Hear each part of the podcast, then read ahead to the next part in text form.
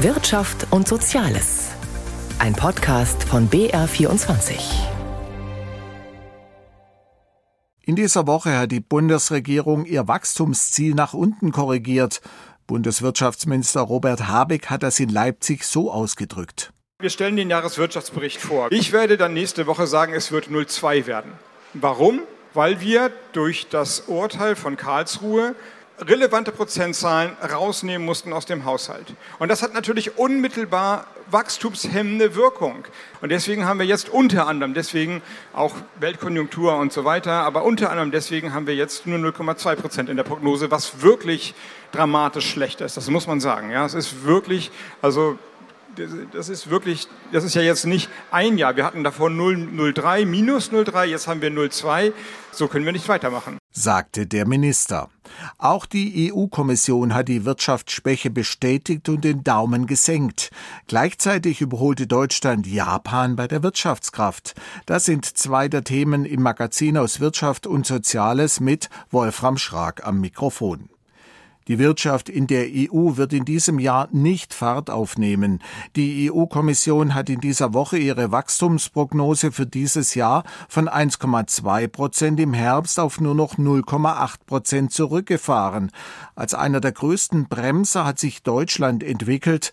Entsprechend deutlich waren die Forderungen an die Bundesregierung, wie Jakob Mayer aus Brüssel berichtet. Die europäische Wirtschaft hat nach den Worten des zuständigen EU-Kommissars Paolo Gentiloni ein schwieriges Jahr hinter sich, von dem sie sich nur langsam erholt. Auch das erste Quartal 2024 wird laut der Winterprognose der Kommission nicht einfach, bevor die Wirtschaft allmählich wieder Fahrt aufnimmt. Brüssel senkt deshalb nochmals seine Konjunkturprognose und rechnet jetzt fürs laufende Jahr mit einem Wachstum von 0,8 Prozent im Euroraum statt 1,2 Prozent wie noch im Herbst vorausgesagt. Für 2025 geht die Kommission Kommission weiter von einem Plus von 1,5 Prozent aus. Die größte Volkswirtschaft der EU, Deutschland, wird dabei zum Bremsklotz. Paolo Gentiloni. Der private Konsum hat unter dem Verlust der Kaufkraft gelitten. Baugewerbe und energieintensive Industrien werden durch Kostensteigerungen und Arbeitskräftemangel gehemmt. Insgesamt dürfte das deutsche Bruttoinlandsprodukt im laufenden Jahr nur um 0,3 Prozent steigen, eine deutliche Abwärtskorrektur gegenüber den im Herbst vorausgesagten 0,8 Prozent. Als spezifisch deutsche Probleme benennt der EU-Wirtschaftskommissar die starke Exportorientierung, hohe Energiepreise und mögliche Folgen des Karlsruher Urteils vom November, das den finanzpolitischen Spielraum der Bundesregierung erheblich einschränkt. Dafür wird sich die Inflation laut der Kommissionsprognose schneller abschwächen als zuletzt erwartet. Der Preisanstieg dürfte demnach in der Eurozone von 5,4 Prozent im vergangenen Jahr auf 2,7 Prozent im laufenden und auf 2,2 Prozent im kommenden Jahr zurückgehen. Es wird erwartet, dass die Inflation weiter sinkt. Niedrigere Preise für Energierohstoffe, eine schwächere Konjunkturdynamik und die jüngsten Inflationsergebnisse führen dazu, dass sich der Preisanstieg abwärts entwickelt, niedriger als im vergangenen Herbst erwartet. Auch die Präsidentin der Europäischen Zentralbank, Christine Lagarde, geht davon aus, dass sich die Inflation im Euroraum auf das 2-Prozent-Ziel der Notenbank zubewegt. Wie Lagarde im zuständigen Ausschuss des EU-Parlaments erklärte, will die EZB trotz der Wachstumsschwäche zunächst an ihrer Politik der hohen Zinsen festhalten. Wenn diese Zinssätze auf einem Niveau liegen, das über einen ausreichend langen Zeitraum beibehalten wird, wird dies einen wesentlichen Beitrag dazu leisten, dass die Inflation zeitnah zu unserem mittelfristigen Ziel von 2% zurückkehrt. Ob Brüssels Konjunkturerwartungen eintreffen, hängt auch davon ab, ob sich der Nahostkonflikt ausweitet und wie die Wahlen in Europa und den USA ausgehen. Die Kommission hat nach den Worten von Wirtschaftskommissar Gentiloni keine konkreten Vorbereitungen getroffen für den Fall, dass Donald Trump wieder ins Weiße Haus einzieht. Sehr wichtig ist weiter multilaterales Engagement, das eine gute Partnerschaft zwischen unseren Ländern ermöglicht und die guten Erfahrungen der vergangenen Jahre fortzusetzen, in der G7, in der NATO und in anderen internationalen Foren. Das erwarten wir von Amerika und natürlich bedenken wir, wie heikel die Situation ist. Dafür gibt es gute Gründe. Donald Donald Trump hatte als US-Präsident 2018 Strafzölle auf Stahl- und Aluminiumeinfuhren aus der EU verhängt. Sie sind bis Ende kommenden Jahres ausgesetzt. Verkehrte Welt. Der Bundeswirtschaftsminister hat angekündigt, die Wachstumsprognose für dieses Jahr zu senken. Der Deutsche Industrie- und Handelskammertag befürchtet gar die größte Wirtschaftskrise seit 20 Jahren. Und dann gab es diese Nachricht. Deutschland hat Japan als drittgrößte Wirtschaftsnation hinter den USA und China abgelöst. Wie das alles trotzdem zusammenpasst und was wir von Japan vielleicht lernen können, analysiert Felix Linke. Ja, es stimmt, das mit dem kranken Mann Europas, der die deutsche Wirtschaft sein soll, ist nicht ganz an den Haaren herbeigezogen. Tröstlich ist aber, dass es einen gibt, dem es noch schlechter geht, der noch kränker ist. Und das ist nicht irgendwer, sondern Japan, das Wirtschaftsimperium der aufgehenden Sonne, was in der Flagge der rote Fleck auf weißem Grund auch schön symbolisiert. Doch die Konjunktur ist dort seit drei Jahrzehnten schon eingetrübt, während die deutsche Wirtschaft auch in diesem Jahr Jahr ein Wachstum knapp über der Nulllinie erwarten darf, droht die japanische erneut zu schrumpfen. Auf den ersten Blick könnten beide Länder verschiedener kaum sein, das eine gilt als Herzstück von Mitteleuropa und das andere liegt im fernen Osten auf einer riesigen langgestreckten Inselgruppe und gehört damit zu einem ganz anderen Kulturkreis. Was uns beide verbindet, ist ein großes Wirtschaftswunder nach dem Zweiten Weltkrieg. Statt erneut aufs Militär zu setzen, ging es nach den bitteren Kriegserfahrungen um eine starke starke wirtschaftliche Expansion mit Hilfe von Exporten und Auslandsinvestitionen. Die militärische Führung überließ man in Europa wie am Pazifik getrost der Großmacht USA. So gesehen verbindet uns doch etwas. In den 90er Jahren, in denen wir im Rausch der Wiedervereinigung waren, rutschte Japan allerdings in eine nicht enden wollende Krise, die bis heute nicht aufhören will. Ausgelöst von einem Einbruch am Immobilien- und Aktienmarkt folgten viele Jahre mit wirtschaftlicher Stagnation, immer am Rande der Deflation, also eines Preisverfalls mit niedrigen Wachstumsraten, Wenig Wachstum zeigen vor allem alternde Gesellschaften mit hohem Wohlstandsniveau in reiferen Märkten, wo nicht mehr viel geht.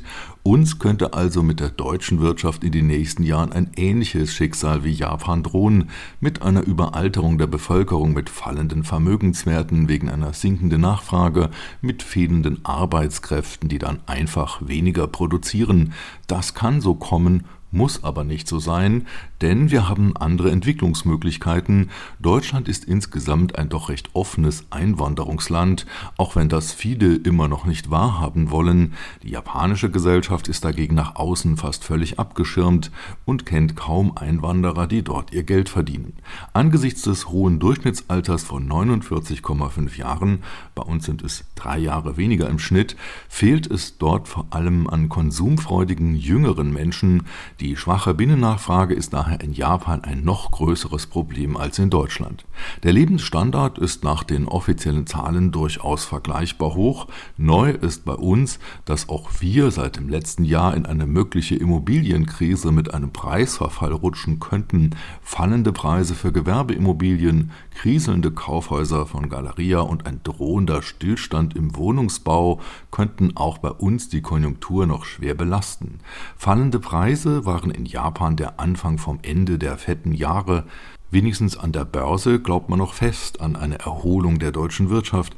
Anders als der japanische Nikkei-Index nach den 90er Jahren zeigt der deutsche Aktienindex DAX kein Allzeittief, sondern ein Allzeithoch an. Sie war mal zwei Banken. Die Commerzbank in der heutigen Form entstand durch eine Fusion mit der Dresdner Bank 2008-2009 und musste danach in der Eurokrise mit 18 Milliarden Euro vom Staat gerettet werden.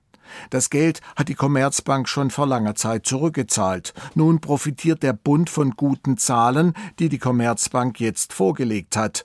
Ursula Mayer aus Frankfurt am Main.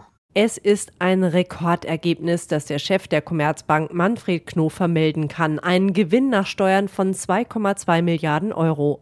Bei einer Pressekonferenz in Frankfurt meint der Vorstandsvorsitzende, Wir in der Commerzbank haben das beste Konzernergebnis seit 15 Jahren erwirtschaftet. In erster Linie hat die Bank von den gestiegenen Zinsen profitiert. Wenn sie zum Beispiel Kredite an Privatleute und Firmen vergeben hat, hat sie damit mehr Geld verdient.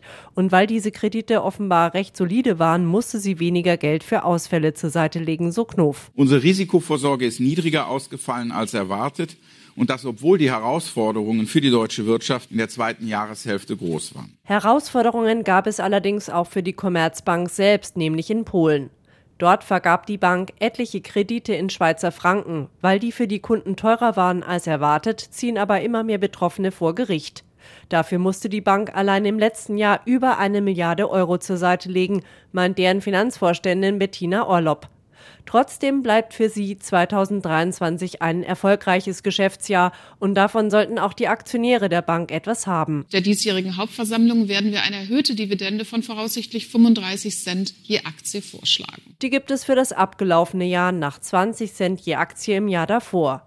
Davon profitiert auch der Staat, der hält weiter mehr als 15 Prozent der Anteile und plant bislang nicht auszusteigen. Die guten Geschäftszahlen lassen sich auch dadurch erklären, dass die Bank ihre Kosten allmählich im Griff hat, meint Volker Brühl, Geschäftsführer des Center for Financial Studies in Frankfurt. Insofern scheint das Restrukturierungsprogramm der Commerzbank gut zu greifen. Seit der Fusion mit der Dresdner Bank im Jahr 2008-2009 ist die Belegschaft um etwa ein Drittel geschrumpft. Damit sind noch etwa 38.000 Vollzeitkräfte übrig. Mittlerweile jedoch stellt die Bank wieder gezielt Personal ein. Bis 2034 sucht sie etwa 20.000 neue Mitarbeiter. Natürlich würden sich langjährige Arbeitnehmer freuen, wenn sie durch neue Kollegen entlastet würden, meint Stefan Wittmann, der für Verdi im Aufsichtsrat der Bank sitzt. Aber andererseits ist die Stimmung auch bei vielen schlecht, weil sie natürlich wissen, dass viele tausend Beschäftigte in den letzten zwei Jahren abgebaut wurden, die jetzt an allen Ecken und Enden fehlen. Das Problem dürfte die Bank in diesem Jahr weiter beschäftigen. Das räumt Bankchef Manfred Knof selbst ein. Gleichzeitig zeigt er sich zuversichtlich, dass die Bank 2024 auf der Erfolgsspur bleibt. Wir wollen in diesem Jahr unser Ergebnis nochmals steigern. Gleichzeitig sucht die Bank neue Einnahmequellen jenseits der gestiegenen Zinsen denn die dürften die Banken stärker an ihre Kunden weiterreichen, um im Wettbewerb bestehen zu können, vermutet Florian Haider, Direktor des Leipzig-Instituts SAFE in Frankfurt. Und damit werden sich auch die Gewinne der Banken schmälern. Auch bei der Commerzbank gibt es da noch Luft nach oben. Abgesehen von befristeten Aktionen für Neukunden gibt es zum Beispiel auf Sparkonto gerade einmal 0,5 Prozent. Teilweise setzt es sogar noch Strafzinsen. Die Bilder gingen um die Welt. Eine Boeing 737 MAX 9 von Alaska Airlines verlor im Januar ein Rumpfteil und konnte gerade noch sicher landen. Und wie sich danach herausstellte, waren weitere 170 Maschinen von Mängeln betroffen. Kurzum, nach vielfältigen Pannen steckt der US-Flugzeugbauer Boeing in einer tiefen Krise. Es profitiert der europäische Konkurrent Airbus. Der hat nun ein Rekordergebnis vorgelegt. Doch die Schwäche von Boeing beschert Airbus neue Herausforderungen, wie Caroline Düller angesichts der Jahreszahlen in Paris feststellte. Airbus hat gewissermaßen ein Luxusproblem. Das Unternehmen kann sich vor Aufträgen, vor allem bei Verkehrsflugzeugen, kaum retten und hinkt in der Auslieferung der bestellten Flugzeuge hinterher. Das liegt auch am Fachkräftemangel, das Hauptproblem sei aber ein anderes, sagt Airbus CEO Guillaume Faury. Der für uns kritischste Faktor ist, wie wir unsere Zulieferer managen. Alle Beteiligten in der Lieferkette müssen den Rhythmus ihrer Produktion steigern. Wir haben mehr als 3000 Zulieferer für unsere Flugzeuge und diese Ketten sind heute unsere größte Challenge. Der Auftragsbestand belief sich Ende letzten Jahres auf knapp 8600 Flugzeuge. In diesem Jahr hat sich der Konzern zum Ziel gesetzt, 800 Verkehrsflugzeuge auszuliefern. Ehrgeizig, aber realistisch, glaubt Fourie. On travaille avec chaque fournisseur. Wir arbeiten mit jedem einzelnen Zulieferer. So wollen wir herausfinden, was jeder dieser Zulieferer tun kann, um den Produktionsrhythmus zu steigern. Es gibt so viele Flaschenhälse, wie es Zulieferer gibt. Es ist eine Riesenaufgabe, die Möglichkeiten und Kapazitäten jedes Zulieferers zu verstehen und bei Engpässen vorzubeugen. Diese kleinteilige und detaillierte Arbeit setzen wir 2024 fort. Perspektivisch will Airbus bei der Produktion gleich mehrere Gänge hochschalten und arbeitet daran, seine Kapazitäten auszubauen. So sollen zum Beispiel ab 2026 pro Monat 75 Maschinen des kleineren Typs A320 gebaut werden. Jan de Rockle ist da etwas vorsichtiger. Er ist Analyst bei Odo BHF. Euh, Aus unserer Sicht wird es deutlich komplizierter, dafür zu sorgen, dass wirklich die gesamte Lieferkette mitziehen kann. Airbus spricht von 75 kleineren Maschinen pro Monat. Heute sind wir vielleicht bei 55. Das ist schon ein recht großer Unterschied. Es müsste wirklich jeder noch so kleine Bolzen rechtzeitig ankommen. Davon sind wir im Moment weit entfernt. Euh, euh, In den vergangenen Tagen hatten Branchenmedien über weitere Verzögerungen berichtet. Die sollen Flugzeuge betreffen, deren Auslieferung Airbus Ende 2024 und Anfang 2025 angepeilt hatte. Trotz dieser Schwierigkeiten zieht Airbus aktuell deutlich an Boeing vorbei, dem einzig echten Konkurrenten, der zuletzt wieder mit heftigen Produktionsmängeln zu kämpfen hatte. Dabei sei Konkurrenz im Sektor grundsätzlich wichtig, glaubt Analyst Jan de Rockle. Euh,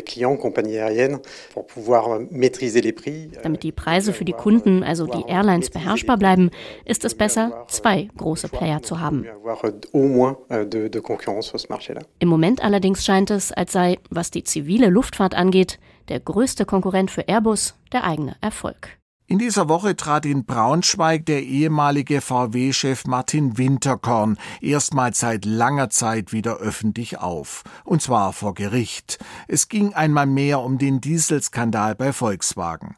Seit 2018 wird in einem Kapitalanlagemusterverfahren darüber verhandelt, ob VW-Investoren Schadenersatz zusteht, weil sie durch den Dieselskandal Verluste erlitten haben. Winterkorn war als Zeuge geladen. Als ergiebig waren seine Aussagen allerdings nicht, wie Torben Hildebrand berichtet. Zum ersten Mal seit dem Bekanntwerden des VW-Skandals sagt Martin Winterkorn vor einem Gericht aus. Im Saal sitzen sich nicht nur zwei Dutzend Anwälte gegenüber, im Publikum sind auch ein paar alte VW-Mitarbeiter, heute Rentner und Prozessbesucher. Einer von ihnen ist Horst Überscheer. Ich kenne Herrn Winterkorn seit 1993 und ich kenne ihn als ein Qualitätsfanatiker, der auch sich kaum manchmal beherrschen konnte. Er war aber nicht nachtragend. Martin Winterkorn, der detailverliebte Ingenieur, der tief in den Themen steckte. Was hat er vom Dieselskandal bei Volkswagen gewusst? Glaubt man Winterkorn selbst, dann hat er gar nichts davon mitbekommen. Zum Auftakt des Verhandlungstags verließ der 76-Jährige eine Erklärung. Kernpunkt, eine Betrugssoftware habe er weder gefordert noch gefördert oder auch nur geduldet. Winterkorns Linie, hätte er von dem Betrug gewusst, hätte er sofort eingegriffen. Ist das realistisch? Klägeranwalt Axel Wegner bezweifelt das. Kopf in den Sand stecken entlastet den Vorstand selbstverständlich nicht. Denn wenn man bewusst wegsieht, dann ist es ähnlich zu behandeln, als hätte man hingesehen. Winterkorn beteuert vor Gericht, auch von verschiedenen technischen Fachbegriffen, die den Betrug nahelegen, habe er nie gehört. Mehrfach beruft er sich außerdem auf Erinnerungslücken. Winterkorn räumt zwar offen ein, Volkswagen hatte damals große Schwierigkeiten, die strengen Dieselabgaswerte in den USA einzuhalten. Ingenieure forderten sogar mehr Geld und Zeit, um die Probleme zu lösen. Aber Betrug und illegale Software? Nein, nicht mit ihm. Kann das stimmen? Die Meinungen im Publikum gehen da auseinander. Insgesamt gesehen bin ich nicht der Meinung, dass er hier nur ein Schauspieler ist, sondern bin ich der Meinung, dass er die Wahrheit sagt. Es ist für mich unwahrscheinlich, dass er von dem nichts gewusst hat. Winterkorn ist in den vergangenen Jahren gealtert. Sein Gang ist behäbig und schleppend, aber er wirkt wach und aufgeräumt, gar nicht nervös. Und wenn er von Einspritzdüsen spricht, von der Motorakustik oder von Harnstofftanks, dann erinnert das an den VW-Chef von früher. Winterkorn erlaubt seltene Einblicke in die Volkswagen-Welt. Er beschreibt etwa, wie er einen Motor in Auftrag gab, um BMW und Daimler anzugreifen. Dieser Motor sollte leistungsstärker, sauberer und leiser als die Modelle der Konkurrenz sein und dann auch noch günstiger. Eine Episode, die zeigt, unter welchem Druck die VW-Entwickler damals standen. Stundenlang steht Winterkorn Rede und Antwort. Und doch ist Klägeranwalt Axel Wegner am Ende enttäuscht. Also Herr Winterkorn hat uns mit seiner Aussage nicht weitergebracht. Der Anwalt ist der Meinung, auch wenn Winterkorn tatsächlich nichts mitbekommen hat vom Betrug, so hätte er an verschiedenen Stellen zumindest nachfragen müssen, wie genau die Dieselprobleme in den USA gelöst wurden. In dem Verfahren in Braunschweig geht es um die Frage, ob VW den Skandal zu lange unter dem Deckel gehalten hat. Anlegern, so der Vorwurf, ist an der Börse ein Milliardenschaden entstanden. Martin Winterkorn ist nur Zeuge. Das kann sich ändern. Gut möglich, dass er sich in einem Strafprozess noch in diesem Jahr als Angeklagter verantworten muss. Die meisten Fragen werden ihm dann bekannt vorkommen. Von der alten Autowelt mit Diesel und Benzin hin zur neuen. Im Bereich Elektromobilität müssen sich deutsche Hersteller, egal ob BMW, Audi oder Mercedes, ganz neuen Konkurrenten stellen, zum Beispiel dem chinesischen Unternehmen BYD. BYD steht für Build Your Dreams. In China hat das Unternehmen bereits mehr Autos abgesetzt als Volkswagen und nun geht es gen Europa und zwar wortwörtlich, wie Eva Lambi-Schmidt berichtet. Knapp 200 Meter lang, 38 Meter breit und mit 19 Knoten Geschwindigkeit auf hoher See unterwegs. So berichten chinesische Staatsmedien Anfang Januar von dem ersten Einsatz des Autotransportschiffs BYD Explorer 1. Nun ist es auf dem Weg von China nach Deutschland und soll Anfang März in Bremerhaven ankommen. Mit 3000 Elektroautos des chinesischen Herstellers BYD an Bord. Bremerhaven Bremerhaven soll als einer der größten Autohäfen der Welt künftig das Ziel für die chinesischen Elektroautos von BYD für den europäischen Markt sein. Für die Zukunft ist es angedacht, dass Bremerhaven eine Drehscheibe bzw. eine Hubfunktion für die Auslieferung von BYD-Fahrzeugen in mehrere europäische Märkte dient. Dafür sind wir dabei, Lösungen zu erarbeiten und sind auch zuversichtlich, dass es klappt sagt Axel Bantel vom Seehafen- und Logistikdienstleister BLG. Mit 3000 Autos für Bremerhaven und weiteren knapp 1500 Autos, die im niederländischen Flissingen entladen werden, hat der Frachter für seine erste Reise nach Europa weniger Fahrzeuge geladen als Platz wäre. Die Nachfrage nach Autos von BYD ist in Deutschland noch überschaubar. Im vergangenen Jahr sind in Deutschland weniger als 4000 E-Autos von BYD neu zugelassen worden. Auch wenn der Marktanteil von BYD in Europa und in Deutschland noch nicht so hoch ist, investiert der chinesische Autohersteller viel Geld, um in Europa präsenter zu werden. Im Sommer nutzt der chinesische Autohersteller dazu eine der prominentesten Werbeplattformen in Europa, die Fußball-Europameisterschaft 2024 in Deutschland. BYD hat im Januar offiziell Volkswagen als Werbepartner der EM abgelöst. Deutsche Autohersteller sehen sich zunehmend mit der Konkurrenz chinesischer Hersteller konfrontiert. VW hat im vergangenen Jahr auf dem chinesischen Markt seinen Status als Marktführer verloren.